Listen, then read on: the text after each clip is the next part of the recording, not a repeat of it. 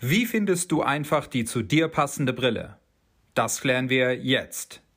Moin, mein Name ist Daniel Gremm. Ich bin Online-Marketing-Trainer und hatte in einem Interview Frau Petra Waldminghaus zu Gast. Petra ist seit rund 20 Jahren Expertin in Sachen Image, Wirkung und Auftritt. Das Gesicht und insbesondere die Brille spielt auch im Online-Marketing eine zentrale Rolle. Petra, wie findet man die passende Brille? Ich ähm, gebe mal so ein paar Parameter. Also einmal grundsätzlich, hier hatten wir schon die Frage, wie will ich wirken mit meiner Brille? Ja, will ich einen Kracher haben? Will ich was äh, eher nicht so Sichtbares haben? Ähm, was, was soll eigentlich, gehört das in einen beruflichen Kontext, wo ich eine spezielle Wirkung haben möchte? Das ist schon mal wieder die Grundfrage. Aber das Zweite ist natürlich dann die Proportion. Und die kann man ganz einfach lernen. Äh, da nenne ich jetzt einfach mal. Ich habe ja gerade eine Brille auf, du hast auch eine auf, die sieht auch gut aus.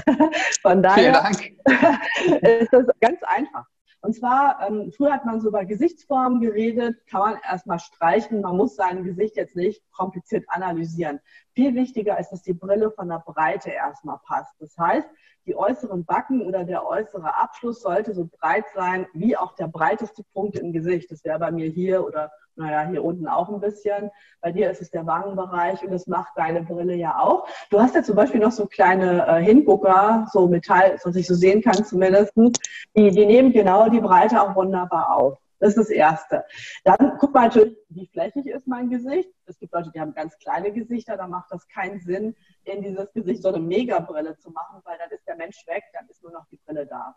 Ja, ähm, hat man aber Fläche und das zum Beispiel bei dir, du hast ja einen höheren Haaransatz, da hast du auf jeden Fall Fläche und nach unten hin auch, weil du ein schmales Gesicht hast. Ich habe auch genug Fläche. Ja, also kann ich auch eine Brille mit einem kompletten Rahmen einfach nutzen. Sonst könnte man auch eine nehmen, wo nur oben ein Rahmen ist oder unten also die Flächigkeit des Gesichtes mal angucken. Dritter Punkt zum Thema Gesicht ist nochmal, oder Flächform, ähm, ist ein bisschen, wie läuft mein Gesicht nach unten hinzu? Du wirst ganz schmal, von daher prädestiniert für eine runde Brille. Ähm, ich bin nicht ganz so schmal, es wird natürlich hier schmaler. Ich muss aber eine runde Brille aus anderen Gründen nehmen, nämlich in dem Moment, wo die Augen ziemlich nah zur Nase zentriert sind. Also wenn Menschen die Augen eher ein bisschen zur Nase enger stehen haben, weil hier mehr Fläche ist, dann ist oft eine runde Brille auch sehr interessant. Das ist nicht immer das Nonplusultra, ähm, aber weil bei einer runden Brille habe ich die Chance, dass meine Augen ungefähr mittig sind. Sie sind nicht mittig, mal ein bisschen näher, Moment so, ein bisschen näher ran. Äh, ne? Also sie sind jetzt nicht mittig, aber wenn ihr eine breite Brille aufhabt, dann hat man natürlich hier ganz viel Fläche im Außenbereich. Ähm, ich hoffe, es hat jetzt nicht so geschielt, ne? das ist ganz so einfach. genau. Ähm, das, ist, das ist auch noch ein wichtiges Parameter. Und eines finde ich, der wichtigsten ist auch, dass die Augenbrauenform in irgendeiner Form unterstützt werden. Die muss nicht genauso sein, aber unsere Augenbraue ist der natürliche Abschluss zum Gesicht.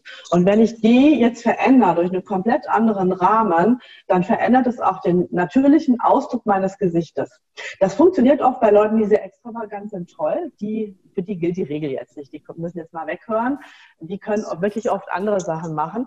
Aber nichtsdestotrotz, bei bestimmt über 90 Prozent aller Menschen ist das eine ganz wichtige Empfehlung zu gucken, wie ist meine Augenbraue? Ist die rund? Ne? Auch als Mann. Ähm, viele Männer haben so einen leichten Schwung in den Brauen. Da macht es tatsächlich Sinn, wenn die Brille so ähnlich wie bei dir auch oben so einen leichten, leichten Schwung hat, ohne jetzt so feminin weich zu wirken. Ne? Also die Rundbrillen, muss man sagen, sind im Moment eine super gute Alternative für ganz, ganz viele Leute. Und ich habe schon, stelle schon mit Gruseln fest, wenn wieder alles so breit wird, ja, dann werde ich mir ein paar Jahre keine Brille kaufen, wahrscheinlich. Ähm, da muss man, muss man einfach gucken. Noch letztes Parameter außer der Farbe ist jetzt noch der Steg hier auf der Nase. Ähm, ich mache mal meine Brille höher, da kann man bestimmt sehr gut erkennen, was mit meiner Nase passiert. Ja, du nix. Ne? Oder jetzt war ich mal ganz tief, dann hat man natürlich hier unten nur noch den Hindrucker. Der Steg sollte die Nase an einer günstigen Stelle äh, betonen. Im Moment sind wir lange Nasen gewohnt weil fast alle runden Brillen einen etwas höher angesetzten Steg haben. So schlimm ist es dann nicht. Aber es gibt auch welche, die haben noch höhere Stege. Stege. Und äh, das ist total ungünstig. Also da würde ich jetzt ähm, genau hingucken. Es gibt auch Sonnenbrillen, da ist es total hoch angesetzt. Das sieht komisch aus, wenn da zwei so dunkle Gläser sind und dann kommt so eine mega lange Nase dabei raus. Aber gut, kann man, kann man machen. Genau, also das sind mal so die Grundparameter. Äh, das Thema Farbe, das ist jetzt auch, da könnt ihr jetzt eine Stunde drüber reden oder auch zwei. Ähm, es macht da schon wirklich Sinn, mal zu gucken, welche Farbe steht mir, welcher Kontrast vor allen Dingen. Brauche ich eine Farbe, die Intensität hat oder soll ich was Zurückgenommenes nehmen? Weil viele tragen jetzt äh, die neue Mode, die jetzt aus so ganz dünnen Metallrahmen wieder besteht, in Silber oder in so ein bisschen Gold und manche, die wirken total fad damit. Manche sehen ganz edel damit aus. Ne?